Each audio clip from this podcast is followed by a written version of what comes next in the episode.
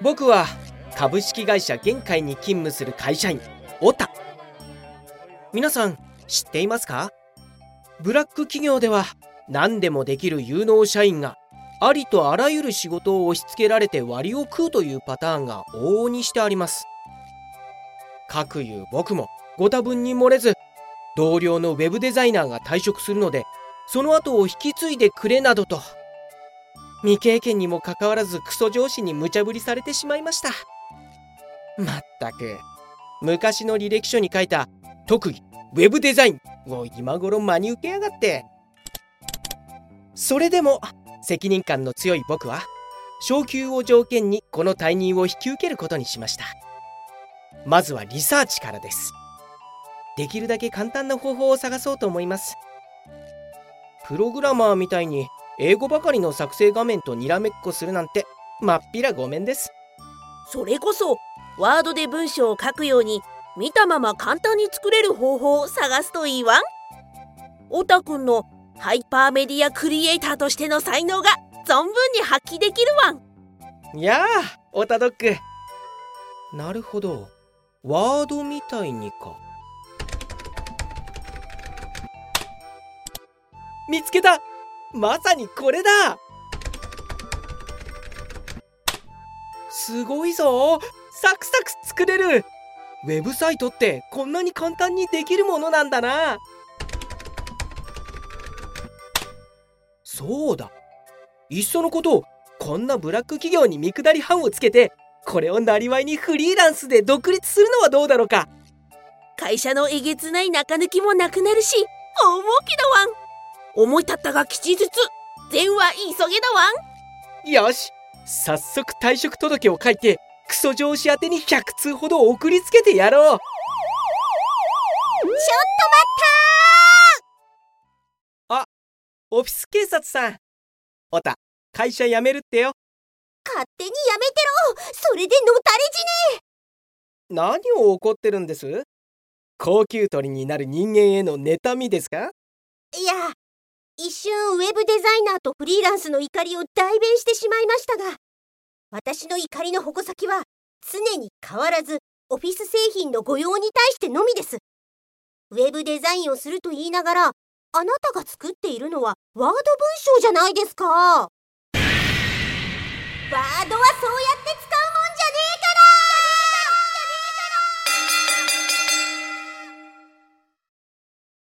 えから。オフィス警察さんともあろう方が知らないんですか？ワードファイルはウェブサイトに変換できるんですよ。うん、まさかあなたはそれで？その通り使い慣れたワードを使ってサクッと簡単にウェブデザインをしてしまおうというわけです。確かにそれならノンコーディングでいけますがうーんやはりソースをいじれる知識がないといろいろと厳しいと思いますよ。ソース？僕はオイスターが好きです。ワードファイルはウェブサイトで使われている HTML ファイルに変換することができます。つまり本件の被疑者のようなオイスターソースが好きなだけの男でも体裁上はウェブサイトのデザインが可能ということにはなります。しかしながらワードの印刷レイアウト内で作成した内容をそのまま再現できるわけではありません。ウェブにはそもそもページや用紙サイズの概念がないためです。また HTML で再現できないワードの装飾が消えたり配置したオートシェイプが著しく崩壊することもあります。つまりどういうことですか？オンラインサロンの開業準備もしないといけないから手短にお願いします。ああ、もう。わからないなら、一度そのワードファイルを変換してみなさい。え？まだ未完成ですよ。カップ麺を2分で食べるタイプの人ですね。うわ、警棒で殴りてよし、変換完了。どうですか？この素晴らしい出来場。なんだこれは？作っていたものと違う。レイアウトがめちゃくちゃだはーい。つまりはこういうことです。そんな？僕の？僕の絵本作家の夢が！いざ HTML 化した時に想定とは違う表示になるのを防ぐにはワードの通常の印刷レイアウトではなく Web レイアウトという作成画面に切り替えて作業しましょう。またオートシェイプを組み合わせている場合はバラバラにならないよう一つの画像としてまとめておくなどの工夫も必要です。しかし他にも課題はあります。ワードの機能で変換しただけのウェブサイトではアニメーションなどの演出や閲覧者に書き込んでもらったりファイルをダウンロードしてもらったりするなどの高度な機能を提供することはできないのです。デザインはともかく JS も使わずに企業が運用するウェブサイトの機能要件を満たせるんですか？あと SEO 対策とかも考えてますか？そもそも作ったファイルのウェブでの公開方法とか分かってますか？よくわからないですがワードが使えるだけじゃ厳しいと言われていることだけは薄ぼんやりとわかります。むしろそこだけ分かればいいです。しかしそれならどうすればいいんですか？ワードじゃなくても僕はただ簡単にウェブサイトを作る方法が知りたいんです。いやまずはウェブの勉強をしなさい。それからまあ CMS とかに手を出せばそこそこ手っ取り早いんじゃないですか？CM です？まだだから。CMS はあらかじめ用意されたひな形テーマを適用することで簡単に見栄えの良いウェブサイトを作成できるサービスです。主だっては保守や管理面でのメリットが大きいですがワードより敷居は高いもののソースコードが書けなくてもなんとかなる部分も多くワードのような感覚でウェブサイトを作りたいという人の需要にもかなっています。例えばワードプレスとかが有名ですね。ワード。なんだこの女。さっきまで散々ワードはダメだと言ってたのに一転してワードを進めてきたぞ。ほんと変な人を相手にするのは疲れるな。CM です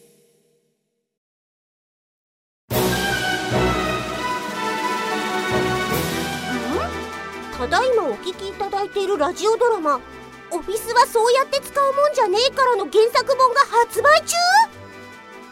ワードを漢字辞書代わりエクセルにスクリーンショットの貼り付けパワポお絵かきソフトに？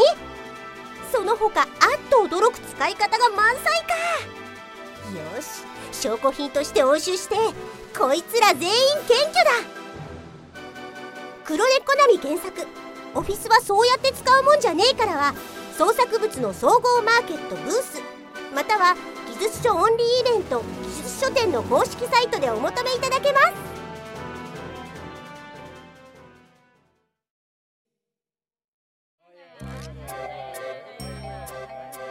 僕は株式会社玄海に勤務する会社員オタ。先日は会社を辞めて独立することも考えていましたが結局まだここにいます。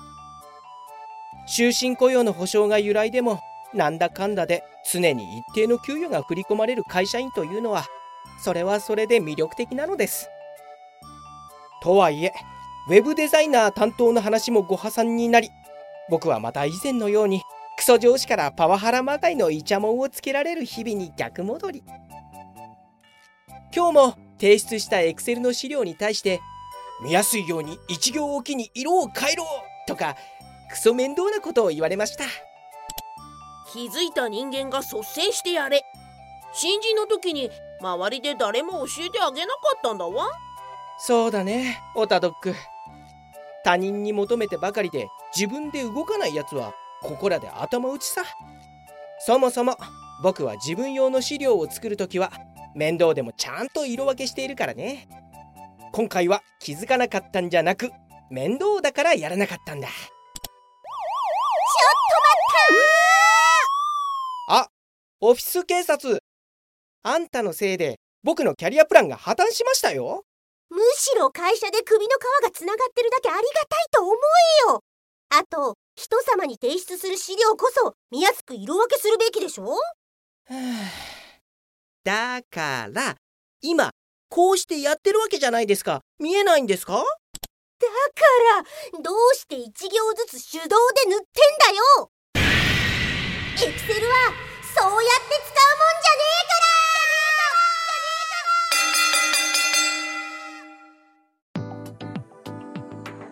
えから！エクセルに記載された情報は行が増えるほど目で追うのが大変になります。そこで1行おきに背景色を変えて見やすくする方法がよく用いられます。大方の予想通り被疑者はこの作業をわざわざ手動で行っていました。面倒な上に後から行の追加や削除が行われる資料では修正後に配色をまたやり直さなければならなくなるので手動での対応は避けるべきです。この作業を自動で行う方法はいくつかありますが色分けしたい範囲を選択後に上部メニューのホームタブの中にあるテーブルとして書式設定という機能を使うのが一番簡単です。配色パターンのサンプルが一覧で表示されるのでその中から好きなものを選ぶだけです。セルの色だけではなくフォントも変更し罫線まで引いて表全体を整えてくれます。しかも後から行の追加や削除をしてもまた自動で色を振り直してくれるので大変便利です。ぜひとも活用しましょう。なんだこんな簡単にできることだったのか。それならなおさら自分でやればいいのにな。あのクソ上司。お前ほんと少年から腐ってるな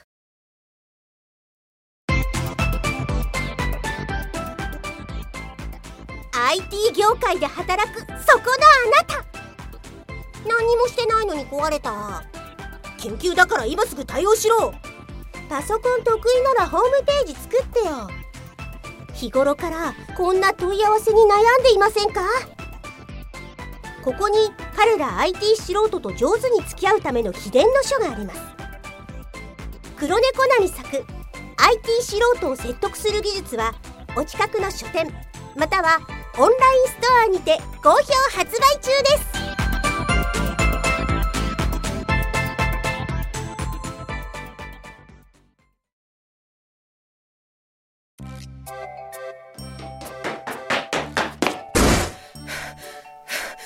オフィス警察さん。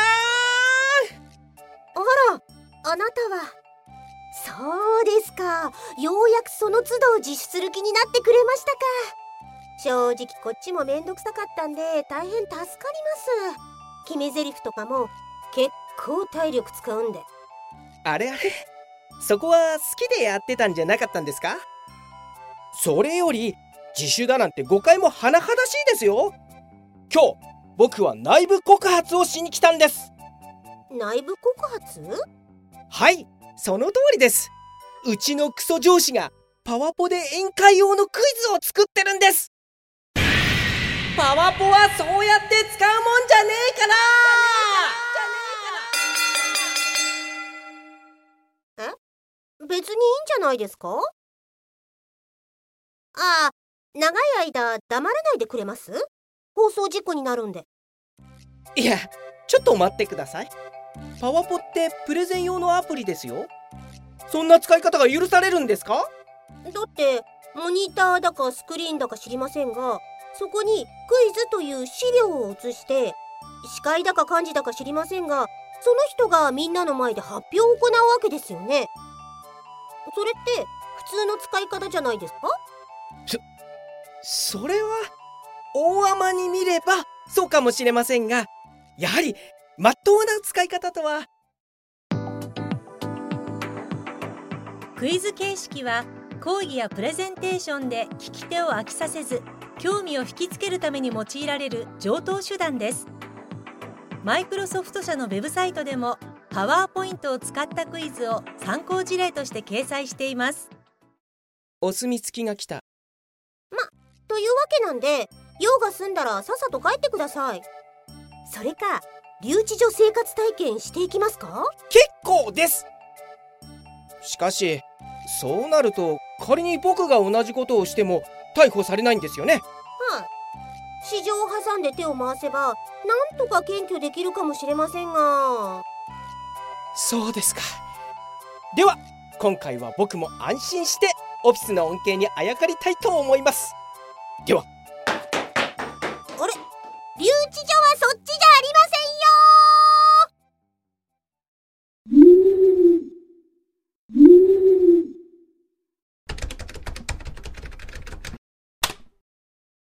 には学生時代仲の良かった友達たちがいた。社会人になってからはみんな多忙な日々に追われて集まる機会もめっきり減っていたけれどなんと先日その中の一人から結婚式の招待状が届いた。これはめでたい。しかも式の中での余興を僕にやってほしいとの嬉しい依頼好きだ。みんなに大手企業の経営企画担当部署のエースだって言ってやるからオタクに頼めば間違いないだろうって信頼されてるんだわん。そうさオタドッグ頼られたからには期待に応えないと。とはいえ何をしようか迷ったままコロッと忘れて気がつけばもう前日。でも今日はあのクソ上司の稚拙な発想が思いがけないヒントになったからね。会場の盛り上がりが目に浮かぶわん。久しぶりのみんなとの再会も楽しむといいわん。ではここでパワーポイントを利用した選択式クイズの作り方をご紹介します。まずはクイズの問題文とその回答の選択肢をスライド内に配置しましょう。次に上部メニューのデザインから好みのテンプレートを選択しましょう。クイズ番組のようなそれっぽいリッチなレイアウトを作ることができます。さてこのスライドとは別に正解用と不正解用のスライドを作りましょう。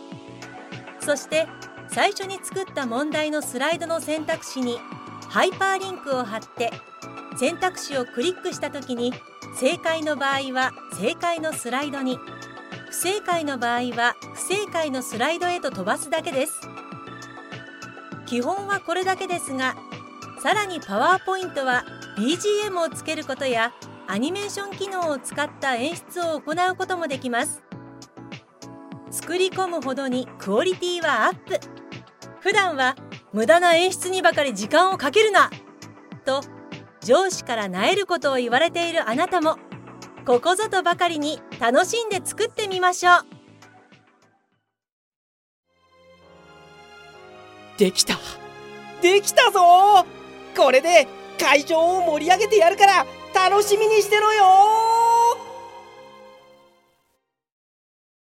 えー、そんなわけで先日は盛大な催しで無事に友人を祝うことができました。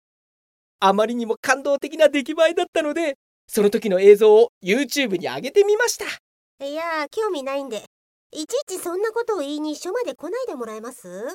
では早速再生しますね。聞けよ。それでは次に新郎の学生時代からのご友人であるオタレモンさんによるクイズの余興です。オタさんよろしくお願いしますはい。ただいまご紹介に預かりました株式会社限界ハイパーメディアクリエイティブ部門所属会社きってのエースで次期 CEO 候補のオタレモンです。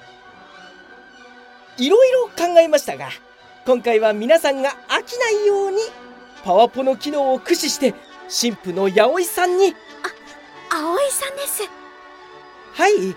新婦の葵さんにこれからパートナーとなる相手のことをどれだけ知っているかをテストするクイズを出題したいと思います。では問題です。さつきちゃんちひろちゃんしずくちゃん。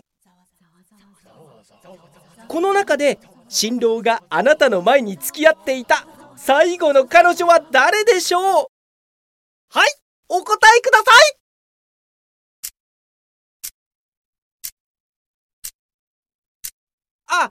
会場にいる元カノの皆さんは答えを教えないでくださいね。貴様は鬼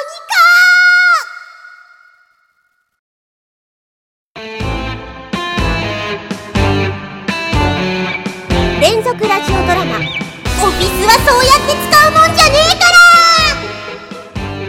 原作脚本黒根コナミ。声の出演オフィス警察こと山崎理香役斉田恵里。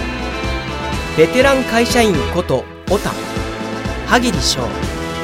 オタドック役原見石真子。ナレーション沢渡梢司会者役直子。劇中内で用いられているマイクロソフトオフィスとそこに含まれる各アプリケーションはマイクロソフト社が著作権を有し販売する製品です。